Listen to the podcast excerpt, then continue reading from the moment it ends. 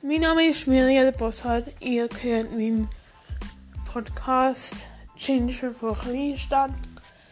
Der Name ist so gewählt, weil ich mal Ginger Hair hatte. Oder so Mahagoni Haar. Und Kleinstadt.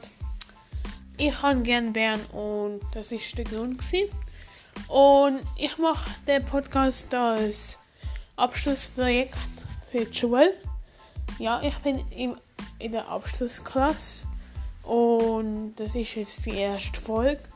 Und weitere Folgen kommen noch und hoffe, dass das gut läuft, weil ja, es ist schon anstrengend, weil man muss äh, Themen suchen, alles vorbereiten, alles so.